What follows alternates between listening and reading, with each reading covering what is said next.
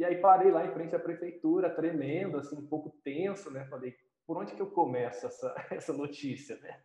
Começo já falando, ou começo falando que eu fiz um artigo e depois conto a, a parte do filho, né? E, enfim, né? No final das contas eu contei para ele, né? E aí a minha grande surpresa é que ele ele, eu, ele falou, nossa, pô, que, que notícia excelente, deixa eu te contar a minha história.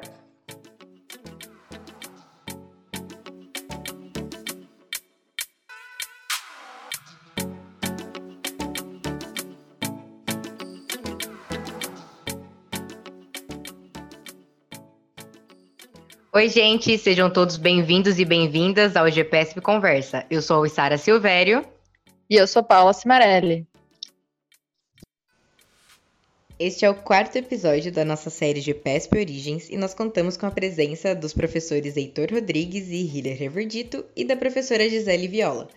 É, os três são formados pelo laboratório, pelo GPSP, são doutores e eles conversaram com a gente é, com a gente não, ok, observação, eu abandonei a Paula para esse episódio, mas eu garanto a qualidade deste podcast para vocês, está muito bom, porque eu já ouvi aquele selo de qualidade. E eles conversaram com a gente sobre as histórias, o tempo de laboratório e sobre a carreira deles. Então é isso, aproveitem, bom podcast. Então, pessoal, boa tarde. Primeiro quero já agradecer de cara. É um prazer ter vocês três aqui. Acho que cada um tem uma importância diferente para mim. Então, tenho certeza que vai ser um momento muito, muito bom aqui, conversar com vocês, conhecer mais de vocês, de coisas que acho que vocês nunca falaram, é, pelo menos para mim, né? É, vou pedir, ao invés de eu apresentá-los, eu gostaria que vocês se apresentassem, então, falassem o que, que vocês estão fazendo atualmente, quem são vocês, do que vocês se alimentam e etc, tá bom? O que vocês quiserem contar. Vou pedir primeiro para as damas, primeiro a Gi, depois a gente vai pela ordem Heitor e Hiller, tá bom? Oi, gente, que delícia estar com vocês aqui. Faz tempo que a gente não se vê, né? Nada como um momento desse para a gente rever os amigos. Muito bom. É, e Paulinha, obrigada pelo convite. É muito gostoso falar um pouquinho, relembrar algumas coisas do grupo. Muito bom. Bom, como a Paula falou, eu sou a Gisele, Gisele Viola, formada em Educação Física. Me formei em Educação Física na Universidade de Taubaté. Eu sou de Taubaté, interior de São Paulo. E aí me formei aqui em 2005 e aí depois em 2007 eu já fui para a Unicamp fazer especialização e de lá, né, fui fui caminhando com o Robertão desde então, então especialização, mestrado e doutorado. E e aí estudamos muitas coisas relacionadas à pedagogia do esporte durante esse tempo, tive experiência na coordenação de alguns projetos sociais e também um programa esportivo aqui no município de Taubaté, na escola de tempo integral, também na coordenação dessa escola de tempo integral, e atualmente eu estou como vice-diretora de uma escola daqui da rede, do município, e também como consultora de um instituto que trabalha com a educação na implementação de uma proposta de um projeto na rede estadual de São Paulo. Então, estou consultora desse, desse instituto também atualmente.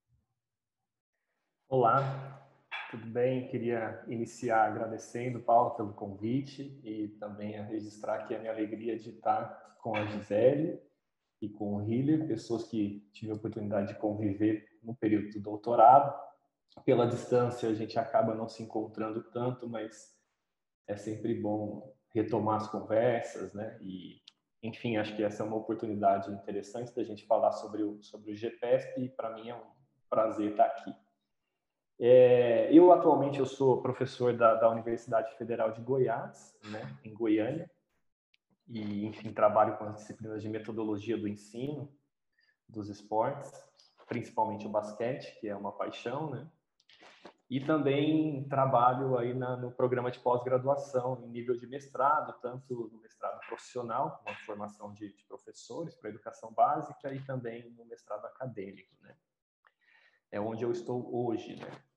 Mas eu realizei a minha formação inicial na Unesp Rio Claro, onde eu fiz o curso lá de licenciatura em Educação Física, e fiz o um mestrado também na, na Unesp, sob a orientação da professora Suraya, e posteriormente é, fui para a Unicamp fazer o doutorado ali com, com o Robertão, que foi o período então que eu me inseri mais ali no, no, contexto do grupo e da, e da Unicamp, e do programa de pós-graduação, aprofundando um pouco esses temas da pedagogia, mas, sobretudo, o tema da, da formação e desenvolvimento profissional de, de treinadores, né? Além dessa experiência, eu tenho algumas outras que são anteriores né, à universidade pública, seja nas universidades particulares, na escola, como treinador. É, você está percebendo que eu estou careca já, né? A gente vai ficando velho e vai acumulando algumas experiências. E todas elas vinculadas um pouco com, essa, com esse compromisso de ensino, né? De, de pensar uma pedagogia para, para o esporte, né? Então, basicamente é isso. Olá, boa tarde. Boa tarde a todos. Boa tarde, Gisele. Boa tarde, Arthur. Paula, muito obrigado pelo, pelo convite. É, compartilho dessa, dessa alegria de, de estar com vocês, de podermos bater papo. É, infelizmente, com essa situação toda, nós, é, digamos que tivemos diminuído, né? diminuíram essas oportunidades de encontros, né? porque mesmo distante, né, Heitor? Pelo menos um momento ou outro no ano a gente se encontrava em algum no congresso ou no próprio GPESP, e esses, esse último ano aí isso ficou bastante, bastante difícil, né? Então, satisfação em estar, estar com vocês. É, professora Paula, então, falando aí dessa trajetória, né? É, minha graduação né, em em Educação Física pela Universidade Adventista de, de São Paulo, né? É, talvez aí foi o meu primeiro encontro, talvez indireto, assim, com, com, com o GPSP, né? Porque foi justamente lá em 2002, numa palestra que eu conheci o professor Roberto, né? Um, um garoto, né? Afobado, né? com um monte de perguntas, né? Então, foi ali o primeiro contato com o professor Roberto Paz, né? Então, depois, é, em 2006, eu venho para a Unicamp fazer especialização em pedagogia do esporte. Eu acho que a Gisele era uma turma anterior, eu sou da segunda turma, terceira, né, em pedagogia do esporte, aí na, na FEF. É, meu mestrado eu vou fazer lá na Universidade Metodista de Piracicaba, né? E em 2012 eu venho é, fazer doutorado com o professor Roberto aí no GPESP, né? Eu entro efetivamente no, no, no doutorado, né? Atualmente eu estou professor é, aqui na Universidade do Estado de Mato Grosso, na UNEMAT, né, desde 2014, né? Então eu estou aqui, é, tenho ministro desde da, na graduação e na pós-graduação, né? Na pós-graduação em educação. É, atualmente também sou professor colaborador no programa de educação física na Universidade Federal do Mato Grosso. Né? Então, colaboramos com o programa é, da UFMT, na pós-graduação. E na UEMAT eu coordeno o Centro Interdisciplinar de Pesquisas em Esporte e Exercício Físico, onde nós temos aí o LEAP, que é o Laboratório de Estudos Aplicados em Pedagogia do Esporte, é, coordeno também dois programas né, do, do, governo federal, né, que são desenvolvidos aqui, que é o programa Rede Sedes, Rede Sedes Mato Grosso, e também o programa Academia, Futebol, Academia e Futebol, é, que também é aqui do, do, estado de Mato Grosso, que são projetos do governo federal. E nesse, nessa trajetória, nesse percurso aí, né, nós temos nos dedicado ao estudo da pedagogia do esporte, né, agora talvez com foco mais intenso aí, observando o percurso de, de desenvolvimento dos jovens no esporte, né, pensando desde o processo de, de desenvolvimento a, a, aos procedimentos né, que envolvem organização, sistematização, avaliação, enfim, pensando aí os, as dimensões da pedagogia do esporte. Muito bom. É, agora eu queria saber de vocês a passagem de vocês pelo GPESP e como é que funcionava a estrutura. Acho que vocês três eram de fora, né? Então isso dá uma outra relação para o laboratório, de vocês para o laboratório. E também que vocês contassem alguma lembrança que vocês têm do período de doutorado de vocês. Começando pela Gi, por favor. Vamos lá. Bom, uh, eu de fora, né, assim, numa universidade no interior do estado, uma universidade ah, relativamente pequena, se a gente comparar a Unicamp, né, na verdade. Então, quando eu comecei na Unicamp, comecei na especialização e foi a, o primeiro contato com o Robertão, na verdade, a primeira aula dele ali no curso de especialização, eu fiquei realmente muito encantada por tudo que ele trouxe e falei, meu, quero seguir esse cara, eu quero colar nele, né? Porque, é, assim, era um universo bem diferente daquilo que eu já tinha aprendido aqui em Taubaté. Isso foi lá em 2007.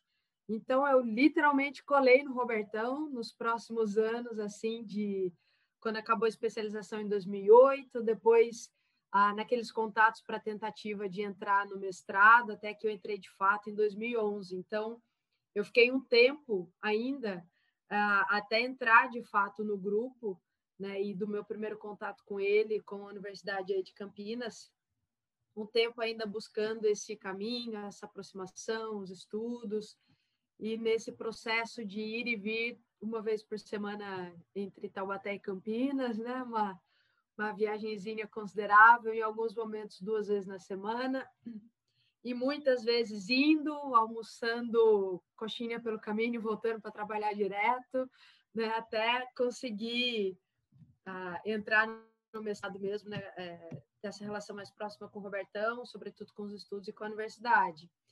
E aí, no começo, o grupo ainda aparentemente era um pouco menor, né? O GPSP ele estava, acho que tomando força de novo, então, lembro muito da Larissa, do Henrique, do Tiago, que entrou no mestrado junto comigo, e aí logo na sequência o Hiller, o Heitor, que também entraram, né, nos anos mais próximos ali entre 2011, 2012, 2013, que a gente foi tendo contato com esse pessoal. A própria conquista da sala, né, houveram mudanças de sala, e isso foi uma conquista tão importante para o grupo, principalmente eu que vinha de fora, muitas vezes em alguns momentos ficava o dia inteiro ali na Unicamp, mas nem sempre tinha um espaço bacana para gente, a gente ficar. E, e, essa conquista também foi dando é, proximidade para as pessoas, porque a gente tinha um local de encontro, de bate-papo, de troca, né, de conversa. Então, isso foi bem, bem legal, assim, uma conquista bem significativa ah, para o grupo. Até que em alguns momentos a gente fez uma disciplina em julho, né, ficamos todos ali juntos, aprendemos e trocamos muito. Acho que esse clima do GPSP é, sempre foi muito gostoso, né? Todo mundo que sempre entrou e passou por ele, independente da experiência do, de cada um já tinha e de onde estava vindo, sempre foi muito agregador e, e a gente conseguiu estabelecer uma relação até de amizade, né? Mesmo à distância, é, eu morando fora, o Heitor fora, o Hiller fora, a gente conseguiu se aproximar é, bastante, isso foi muito legal. Então, a gente acho que aprendeu junto, cresceu junto, né, em termos acadêmicos mesmo, mas também compartilhamos muitas histórias nossas, né, ali a filhinha do Heitor nascendo, por exemplo, então foram muitas, muitas coisas que a gente viveu ali enquanto grupo, e isso foi, é, isso foi bem, bem significativo. E aí, assim, em termos de história com o Robertão, talvez algumas, né? Mas ah, tem uma, assim, que talvez seja mais trauma para ele do que para mim, para falar a verdade. Eu acho que ele deve ter. Ele nunca falou, né? O cara sempre educado como ele é, mas talvez ele tenha sofrido nos bastidores, com certeza. Porque, quando sou pessoa de fora, ele não me conhecia da Unicamp, da graduação, né? Ele foi aprendendo a me conhecer ao longo do tempo. É, inclusive, ele deixou muito claro nesse processo que, que de fato, ingressar no mestrado, no mestrado e no doutorado ele é um processo público e é de direito de qualquer um, né? não só para as pessoas que já estão ali dentro da universidade, mas né, é, nesses anos de contato, enfim, entrei no mestrado em 2011 com um projeto de pesquisa sobre a história de vida das atletas da seleção brasileira de basquetebol, um baita de um projeto. A Larissa e eu fizemos várias, várias filmagens, ah, tivemos contato com a Paula, com a Hortência, com a Alessandra, a Adriana, foi um negócio sensacional. A Alessandra, inclusive, nem cabia na nossa filmagem, tão grande que ela é, tipo, metade da testa, assim, cortada. E depois de todas as filmagens feitas de história de vida, então pegando desde a infância das meninas até a aposentadoria mesmo no esporte como atleta, depois de um ano de projeto, eu lembro em janeiro, liguei para o Robertão, Robertão, acho que eu quero mudar meu projeto de mestrado. Coitado do homem. Aí, aquele minuto de silêncio no telefone, né? Falei, Robertão, você está aí? Tem alguém na linha? Ele falou, você tem certeza? Eu falei, ah, se eu estou te falando, eu acho que eu tenho. Queria estudar algo mais relacionado à minha vivência em Taubaté, que eu coordenava um projeto esportivo aqui, em, uh, em um projeto social. Falei, acho que eu, eu estou vivendo isso na pele, sentindo muita coisa, muitas implementações aqui. Acho que isso está fazendo mais sentido para mim no momento. Ele falou, tudo bem, né? Mas depois sei que ele falou para Larissa, cola nela para ver se ela vai dar conta aí. Porque, tipo, só tem mais um ano para ela terminar, né? E aí deu tudo certo. Em 10 meses, mestrado escrito, defendido e né, por essa ele passou. Mas, lógico, que não basta passar por isso só no mestrado comigo.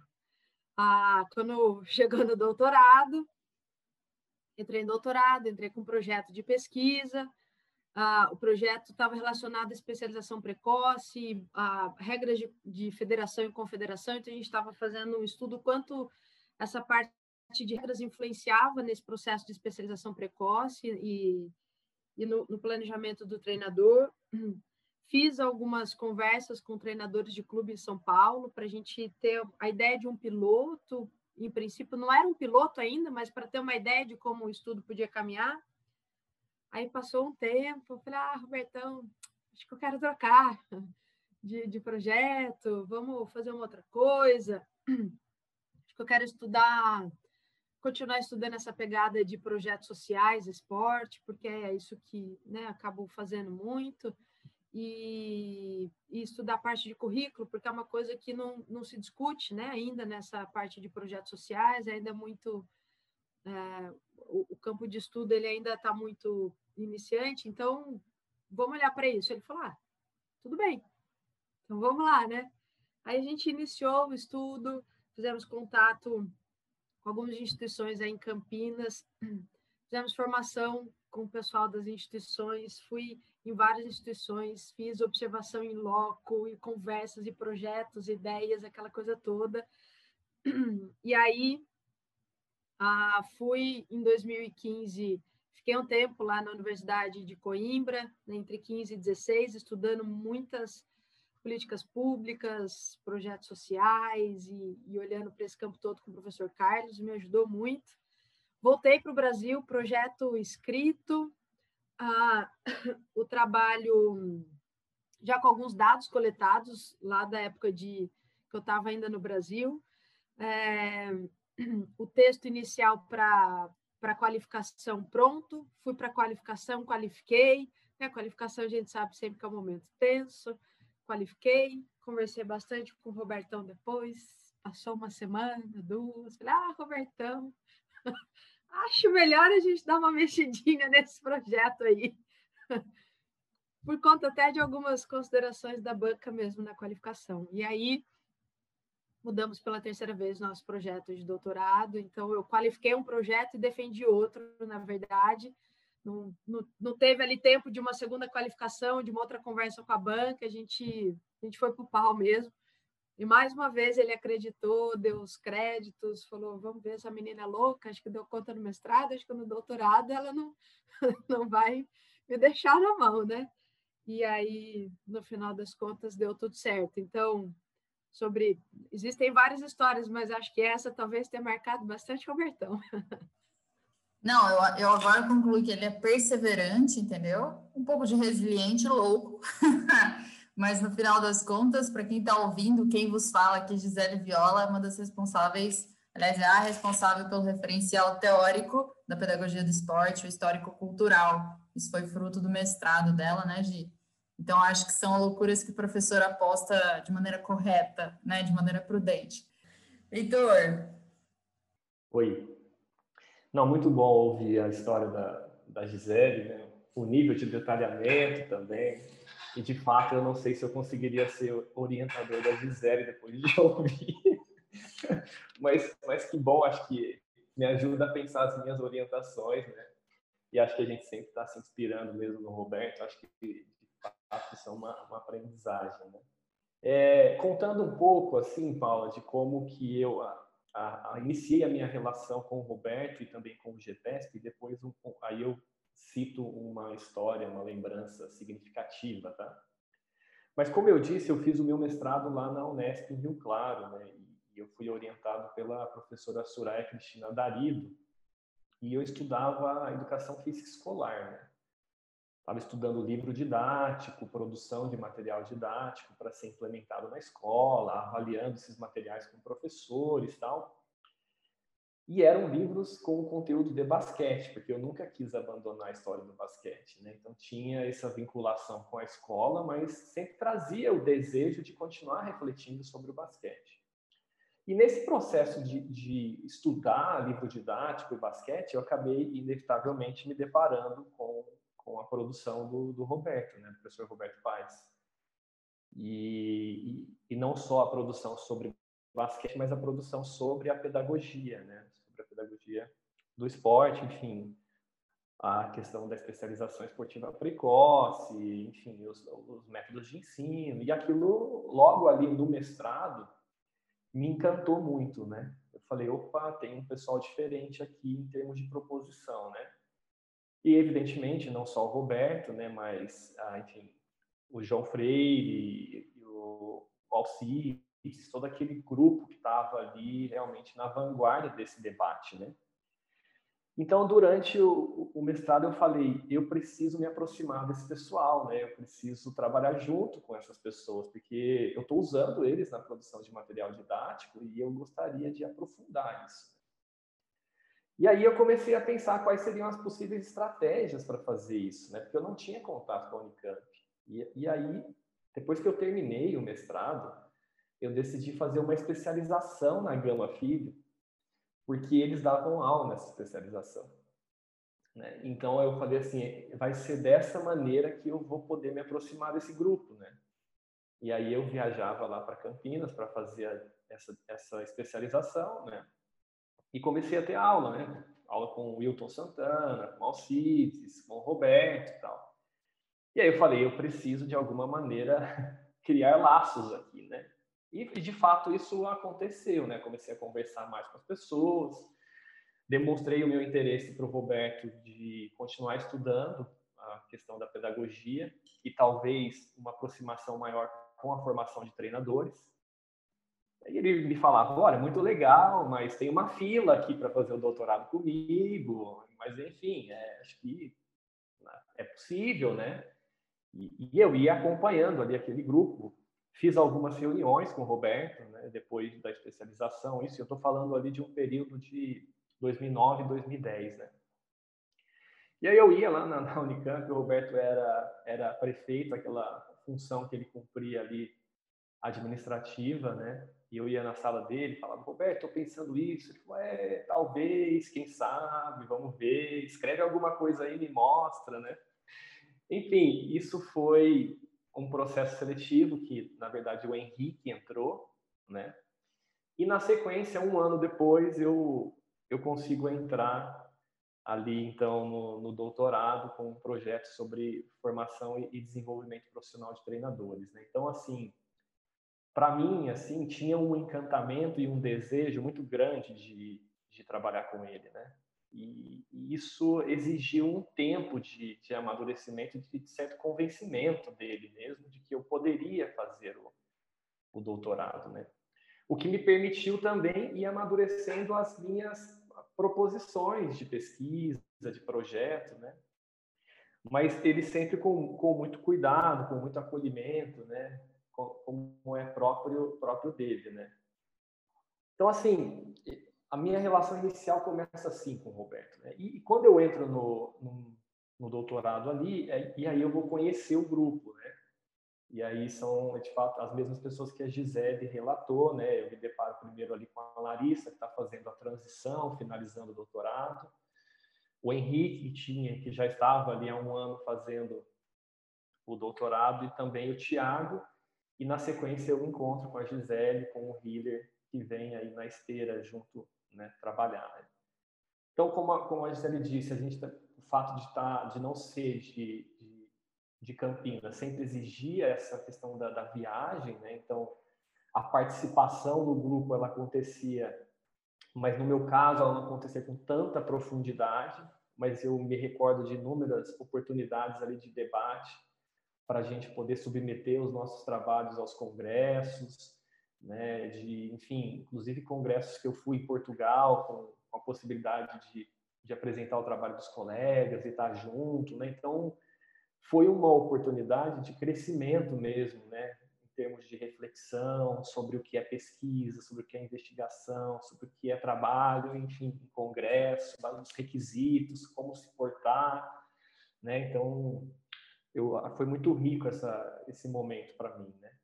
E eu convivi muito com, com o Tiago, né, com o Tiago Leonardi, né? Então, a gente viajava junto, então era muita conversa dentro do carro, né, que a gente retornava junto e, e ele era um jovem ali no mestrado, eu já tinha passado pelo mestrado, então me sentia ali como talvez um pouco o, o irmão mais velho que em alguma medida apoia o processo do colega, né?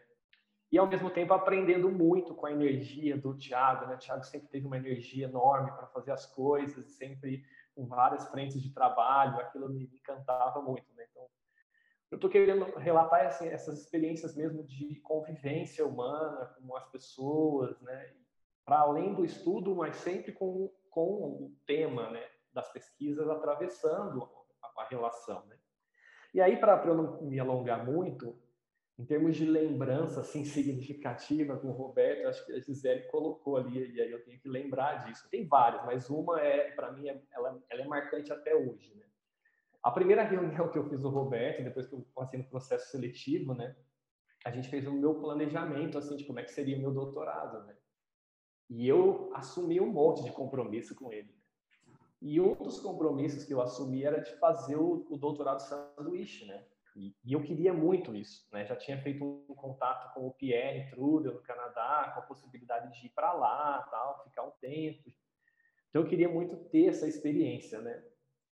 Bem, fiz essa, essa, esse compromisso com ele, a gente fez o planejamento e eu, um mês depois, em casa, minha esposa chega para mim e fala, ó, oh, seguinte, eu tô grávida. Falei, hã? Como assim? Isso não estava planejado? O planejamento era o doutorado nos próximos quatro anos. Né? Ela falou, pois é, então a gente vai ter que repensar o que a gente vai fazer da nossa vida, porque eu tô grávida. Enfim, aquilo para mim foi assim um choque, porque eu tinha planejado toda a minha vida em torno do, de fazer o doutorado, muito Caxias, querendo fazer tudo, né? E, e ao mesmo tempo que era uma coisa única na minha vida, que é ter um filho, né, ter uma filha, aquilo de certa maneira me tirou ali de um certo equilíbrio e, enfim, me fez repensar o que eu ia fazer no, no, doutorado. E aquilo me gerou uma ansiedade muito grande de como é que eu ia comunicar aquela informação para o Roberto, porque eu falei assim, bem, há um mês atrás eu combinei que eu ia fazer o sanduíche, agora isso já não é mais possível, né?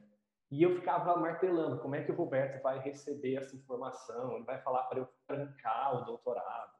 Ele vai, enfim, vai acabar comigo, né?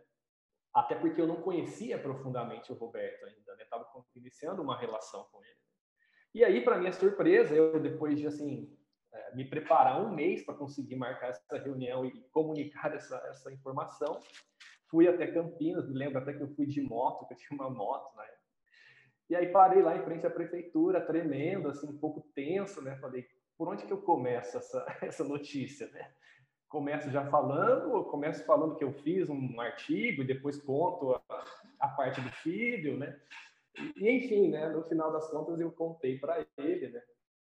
E aí a minha grande surpresa é que ele ele, eu, ele falou: Nossa, pô, que, informa, que notícia excelente, deixa eu te contar a minha história.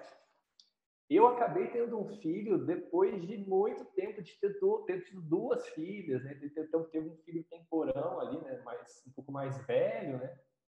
E aí a minha história, na verdade, da minha filha virou um detalhe, porque ele me acolheu com a história dele, né?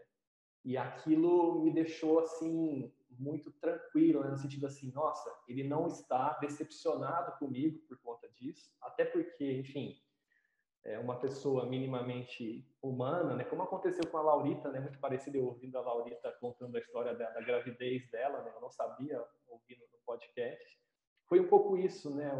Como o Roberto conseguiu ali acolher de maneira muito humana aquele momento em que eu estava vivendo e, enfim, me permitindo continuar focado no que tinha que ser feito e ao mesmo tempo é, ser pai, né? Ah, porque era isso, né? Durante as minhas disciplinas, eu acordava de madrugada para cuidar da filha e, enfim, tinha que acordar cedo e para Campinas e para as aulas. Né? Então, tem todo esse essa questão, lógico, a demanda, como é comum, é muito da mãe, mas o pai também tem envolvimento, né? E para mim foi muito legal. Então, assim, foi essa, isso me marcou profundamente, né? Do ponto de vista da humanidade dele levo isso como, como aprendizagem né, para a minha vida. Né? Muito bom. Então, Paula, o, minha história no GEPESP, talvez um, um passo antes, né? É, talvez o meu interesse pela pedagogia do esporte e como se deu essa aproximação com o professor Roberto, né? É, como eu disse inicialmente lá na, na apresentação, eu ouvi o professor Roberto uma primeira vez em 2002, ingressando na graduação, ele foi dar uma palestra, né, falar da, da pedagogia de esporte, o que ele falava, né? E naquele momento foi assim, olha, é isso que eu quero estudar, é isso que eu quero, né, investigar, enfim, né? Era um garoto ingressando na graduação com toda aquela empolgação e, e descarreguei perguntas, né? E ele foi super atencioso, né? Respondeu, enfim. Então começa aí o interesse pela pedagogia do esporte e né, aproximação com o professor Roberto. Né? Então, e aí na graduação eu vou estudar, inclusive o trabalho do professor Roberto, né, e tive a oportunidade de ter outros, né, que claro que influenciaram né, nessa relação. Né? Por exemplo, o professor Hermes Balbino, né, é, depois o professor Alcides Scaglia, né, que sempre é, ofereceram essa possibilidade de conhecer a pedagogia do esporte e o nome do professor Roberto Paes sempre estava nas referências, nos textos, né, nas discussões, né? Então começa aí, né? E é, ao longo, né, claro, da, da, da, trajetória acadêmica, né, tive a oportunidade de ter ele como professor no curso de especialização em pedagogia do esporte. É, depois, o professor Roberto como banca na, na, na minha defesa de, do mestrado, né? E claro que nesse percurso houve uma, uma aproximação em torno de temas né, que nos interessavam na pedagogia do esporte. E aí, então, apresento o tema é, de investigação, né? Isso aceito no doutoramento em 2012, né? É, eu brinco, né? Eu brincava com os colegas, né? Que era um, um grupo de basqueteiros, né, que se interessavam pelo basquete, eu, né, eu handball, né? E claro que isso virou piada, né? Então, assim, eu, digo o seguinte, tem o professor Roberto que jogou basquetebol, né? Heitor, Gisele, eles arremessavam bola em direção à tabela. Se entrava, tudo certo, entendeu? Mas era esse grupo, entendeu? Que discutia basquetebol, enfim. Né? Então, é, eu sempre. Ó, e, e o Hiller falava que com essa altura ele jogava handball naquela época. época. A gente estava mantendo o respeito até agora, hein? Eu achei sensacional. Obrigada por esses comentários, porque eu fiquei se o Heitor e a Gisele malemar saber arremessar, imagina eu. Mas tá bom, segue o jogo. É.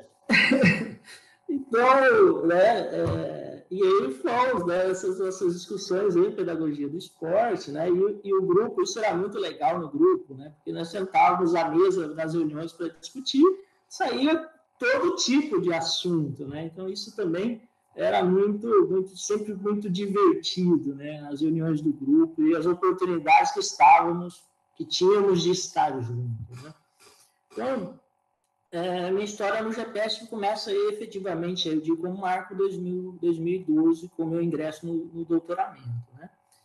É, e claro que também outra piada que sempre né, virou piada na FEF, né, que era conhecido como o filho do Robertão, né, Então, tinha uma coisa engraçada nas reuniões com o Robertão, sempre, né? Eu lembro disso e dou risada sozinho, né? eu fazendo auto-bullying, né? Digamos assim, né? Que eu tinha dois, dois jeitos de conversar com o professor Roberto, né? É, ou ele um pouco mais distante, ou eu sentado numa cadeira e ele em outra. Porque se tentássemos conversar em pé, então dor no pescoço. Ele com seus dois metros e pouco, e eu com um metro e alguma coisa, né? Cara, desproporcional, né? Então, essas conversas, né? Então o pessoal via caminhando, ó, o professor Roberto né? e o Hiller, o filho do Robertão, né? Então era, era, era, era piada sempre entre os amigos, né?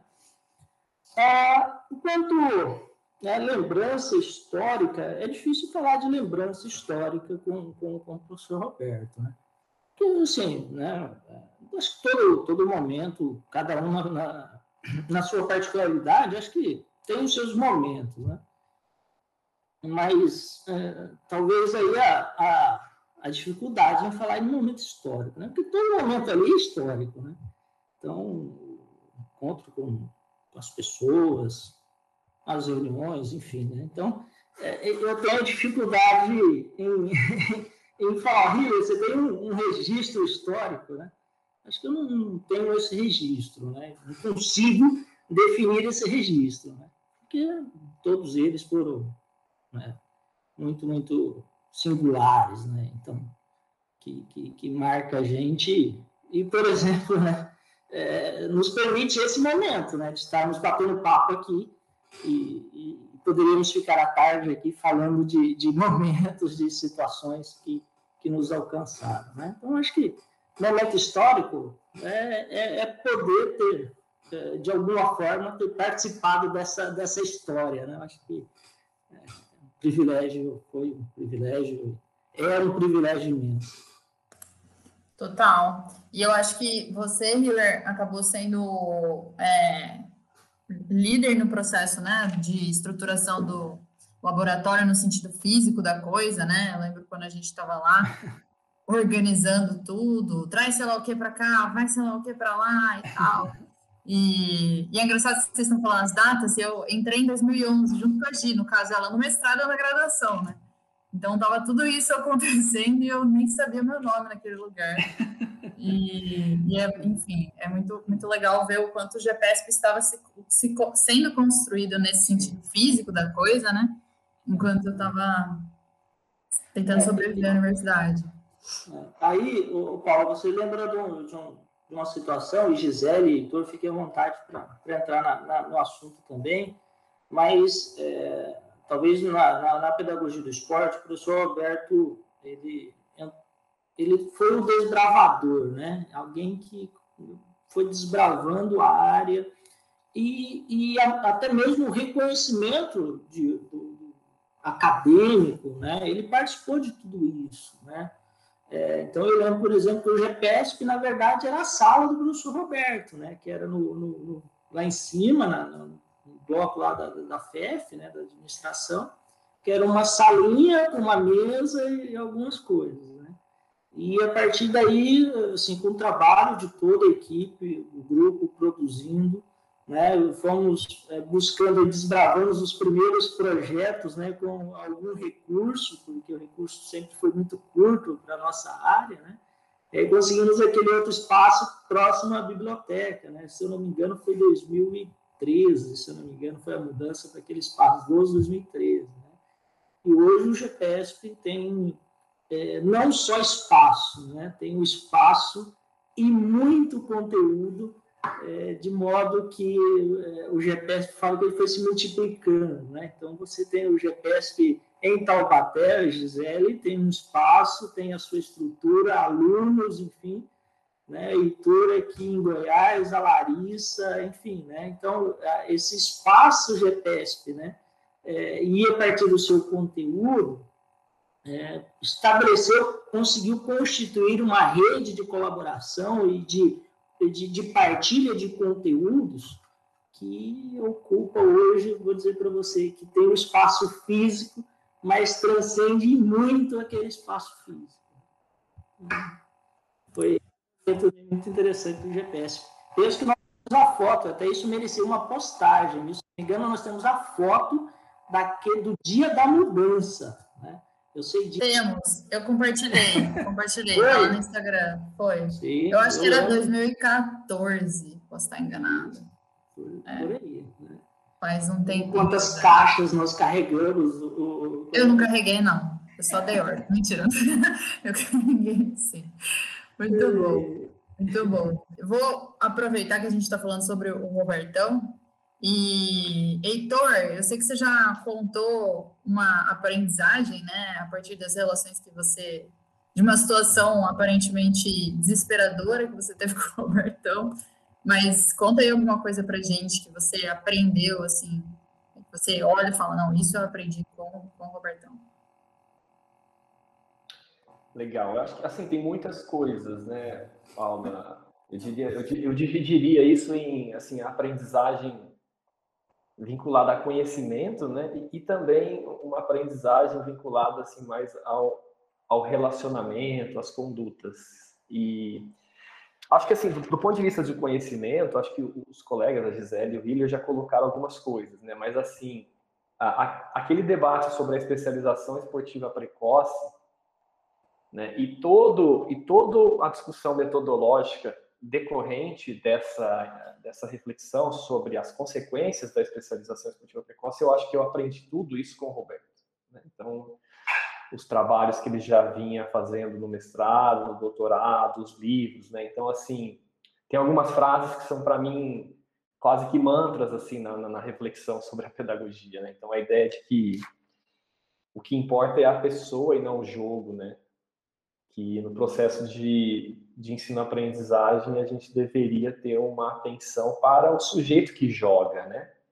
E que o jogo, enfim, ele tem uma importância no processo, a gente precisa conhecer o jogo, mas ele não pode sobrepor o conhecimento do, da pessoa que joga, o desejo de quem está ali, o sentir, o pensar, né, o praticar. Né? Então, isso para mim é muito significativo e eu acho que eu repito isso para meus alunos já assim há muito tempo, né?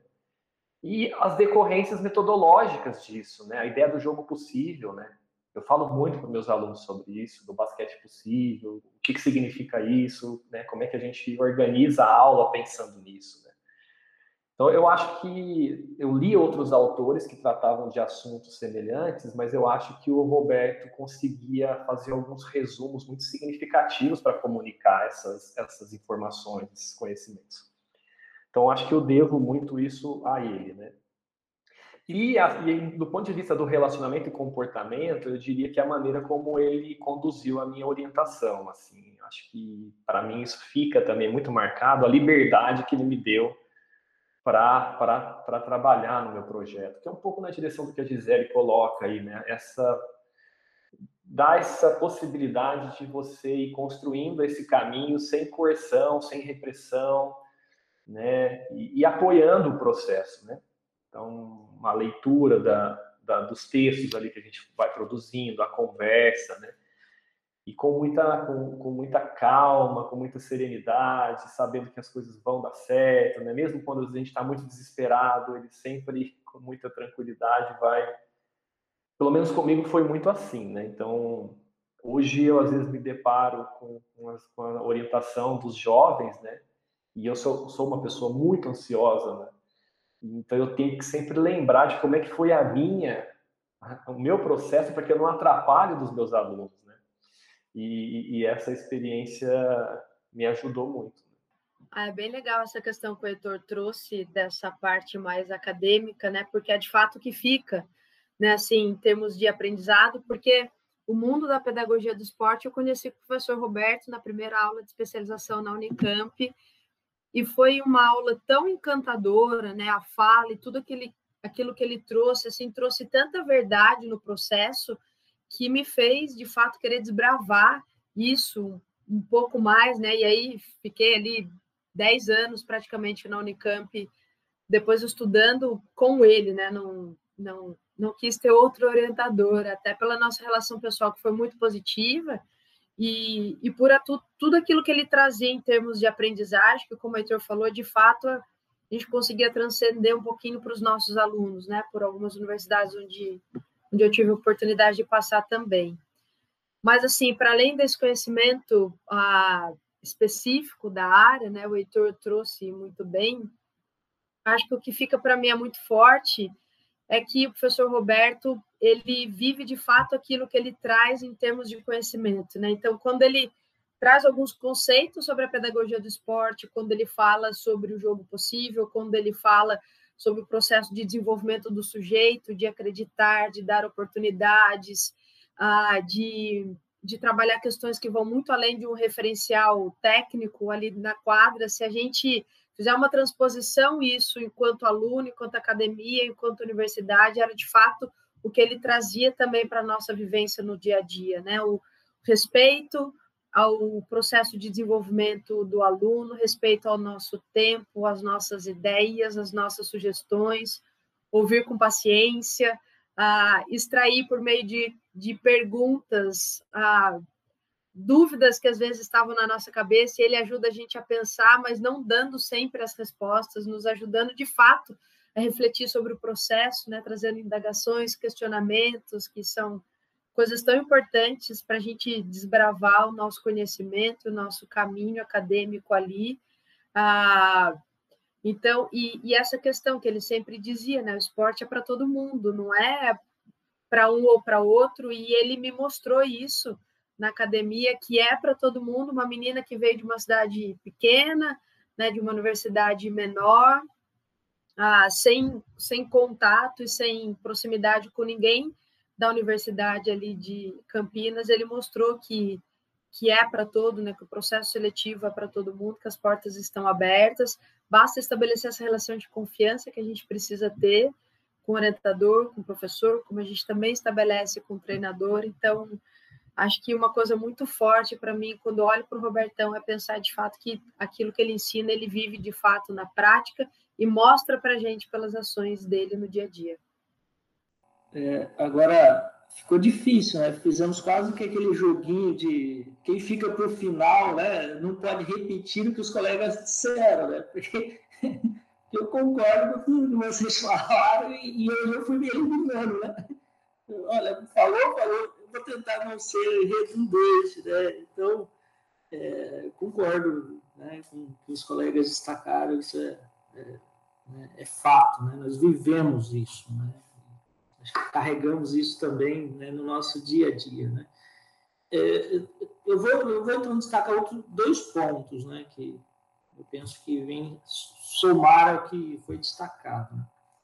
Acho que uma que, que eu aprendi especificamente assim, eu observei isso com todos nós, né, era a relação de confiança. Né? O professor Roberto né, ele sempre, né, a relação que se estabelece com a gente, né, se estabeleceu com a gente, com os orientandos, né, sempre foi uma relação muito de confiança, né, de, olha, não, vai lá e faz, né, com certeza, professor, né, ficamos até assustados com essa relação de confiança, né, e o quanto essa relação de confiança ela é importante no nosso dia a dia na relação com as pessoas. Né? Podemos até nos decepcionar, né? As pessoas podem até decepcionar a gente, enfim, né? nós também, claro, evidentemente, mas se nós não estabelecermos uma relação de confiança com as pessoas e, e, e, e confiança, a gente alimenta ela, né? a gente vai regrando ela, né?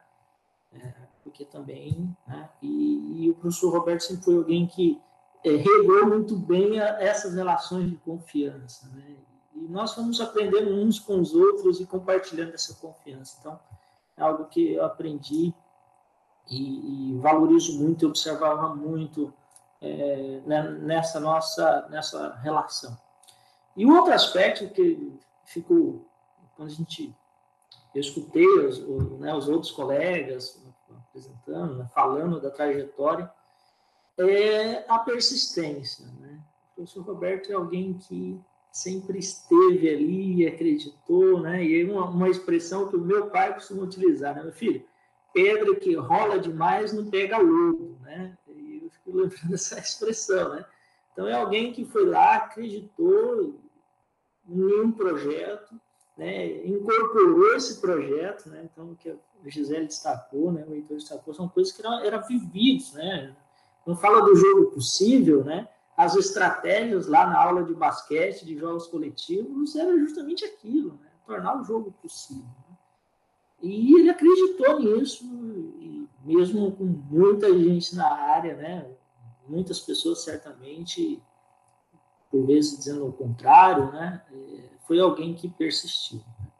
E a, essa persistência gerou algumas consequências muito positivas, né? Por exemplo, a oportunidade que nos foi né, construída, né? Porque falando aí de uma trajetória em que certamente né, que nos, nos permitiu esse ponto de encontro, né? Então, isso eu observo muito no professor Roberto, aprendi muito que olha, as coisas não não são não são tão aligeiradas e precisamos persistir e fazendo e fazendo né, para que então as coisas é, de fato possam se concretizar. Vou aproveitar que você está falando, então, Hiller, vamos para a última pergunta. É, para quem está ouvindo a gente, de repente está no começo, ou acabou de se formar, ou de repente agora que está querendo é, caminhar para o âmbito acadêmico, qual que é a sua sugestão, qual que é a sua dica, se isso for possível de ser feito? Olha, é difícil, né? Porque tem muito a ver com o momento histórico, né? Então, o momento, né, das pessoas. A Gisele falou de uma cidade do interior, né? É Taubaté, interior, quase 500 mil habitantes. Tenta é, 300, mas comparado a Campinas, né? É, até do interior de 30 mil habitantes aqui no Mato Grosso. Mais ou menos isso, né? Então, é, então tem muito a ver com essa, com essa personalidade, né? É, que, que alcança cada um, né? Então, por isso é muito difícil. É, mas eu penso, eu sempre posso pensar na, na, na, ideia de ter um projeto, né? Um projeto de, de vida, né? E hoje, por vezes, a gente encontra muito a, a juventude, a, os adolescentes, né? É, e o quanto eu, eu percepção muito minha, né? Eu percebo muito, vejo muito isso, a ausência de um projeto de, de, de vida, né? Então, uh, a minha sei lá, minha trajetória de alguma forma, no momento histórico, né? Aquilo que me pertence, é, eu sempre me orientei em torno de, de projeto, né? Então, a graduação foi um projeto, né? E, e, e tentamos ao máximo viver essa graduação, né? É, explorar ao máximo aquilo que a graduação poderia oferecer, né? Então, eu lembro de uma situação que é, eu fiz a disciplina de, de é, com o professor, na época era o professor Paulinho, depois o Alcides, o Hermes, né? Uma de forma mais direta, tive mais presente, que eu frequentava a disciplina e depois eu pedia para fazer a disciplina como monitor voluntário, né? Ou seja, uma forma de estar aprendendo um pouco mais com, com, com essas pessoas, né? E depois, na FEF, por exemplo, como PED, fizemos PED, né? Que é aquele programa de estágio docente, o quanto isso foi rico. É, então, acho que a, a, a, formação acadêmica né, é, uma, é uma trajetória e é, é, uma trajetória que se dá, né, a sua construção em torno de, de um projeto. Né? Talvez isso que esse percurso aí é, não seria dica, digamos assim, não sei, né? Mas se eu pudesse compartilhar de, alguma, de algo, é ter um, um, projeto, né? um projeto de fato que isso pertença a um projeto, é, para que então tenha sentido tenha significado. Né? É, as demais coisas eu penso que serão consequência disso. Né? É, e isso acompanha minha trajetória profissional, de certa forma, né? porque aqui com os orientandos é, o que, é isso que nós fazemos. Né? Tentamos ajudá-los nos seus projetos né? Olha, como é que eu posso te ajudar no seu projeto, descobrir o seu projeto? Né? Então, acho que a, a, trajetória acadêmica, profissional é isso. Né? Pertence à, à pessoa e ao projeto da pessoa. Né? Podemos mudar de projetos, podemos sair de coisa, mas é se perguntar, né? Qual é o meu projeto? Né? O que eu quero com isso? Né? O que eu estou fazendo? Né? Aquelas perguntas meio filosóficas, né, Heitor, de onde eu estou, aí para onde vou. Acho que a, a, o mundo acadêmico também é isso, né? Então, você se perguntar sobre isso e, e trabalhar para as coisas darem certo. O Hiller, ele não pode ouvir a palavra projeto, gente. Na verdade, eu queria dizer isso para vocês. aliás, eu vou deixar aqui um spoiler, né? A gente tem um fórum agora em junho. Passei a mão no telefone e falei, Hiller, estou pensando em organizar um fórum aqui na Unicamp, coisa pequena, meio que nacional ali, por que, que a gente não chama umas pessoas de fora? Vamos falar com o professor Roberto. Ele não pode. Eu ouvi a palavra projeto, ele fica louco.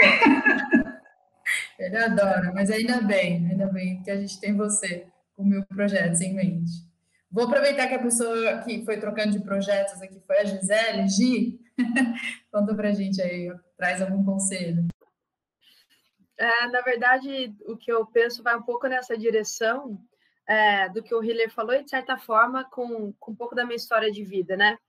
É, acho que você precisa ter identidade com aquilo que você busca estudar, né? Então, é, às vezes eu eu tenho dificuldade até de entender minha identidade, porque adoro várias coisas e faço muitas coisas ao mesmo tempo, passeio por muitas áreas, né? Então, é, muitos anos na Unicamp, muitos anos estudando esporte, pedagogia do esporte, mas também na área da educação, com várias outras oportunidades.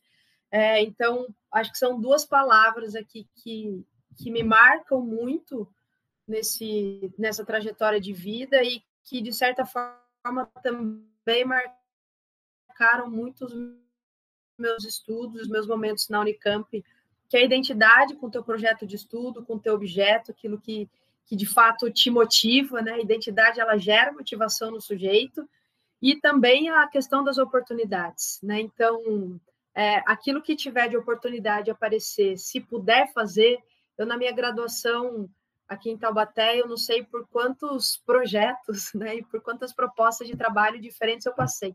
Desde ginástica laboral em fábrica, ah, que eu trabalhava na Nestlé e era sensacional, porque eu comia chocolate todos os dias, até natação em clube, ah, com basquetebol, recreação, colônia de férias, grupos de estudo dos mais diferentes assuntos, fisiologia, medidas e avaliação, tudo, todas as oportunidades eu agarrei para conhecer de fato a área e ao longo do tempo ir criando a minha identidade com a educação física, com o esporte e até chegar na pedagogia do esporte e falar, meu, e aí, é isso. E dentro da pedagogia do esporte, a gente vai criando identidade com outros temas, né? Pedagogia é gigantesca, então é, e essa identidade, ela me trouxe não só em termos de pedagogia do esporte, mas também me trouxe elementos para discutir educação, né? E ter uma outra trajetória aqui em Taubaté que, se não fosse o estudo com o Robertão, se não fosse a pedagogia do esporte, é, talvez eu não tivesse a base para discutir tantas outras coisas de educação que vão além do esporte no meu universo aqui em Taubaté. Então, eu diria essas duas coisas, a identidade e a oportunidade.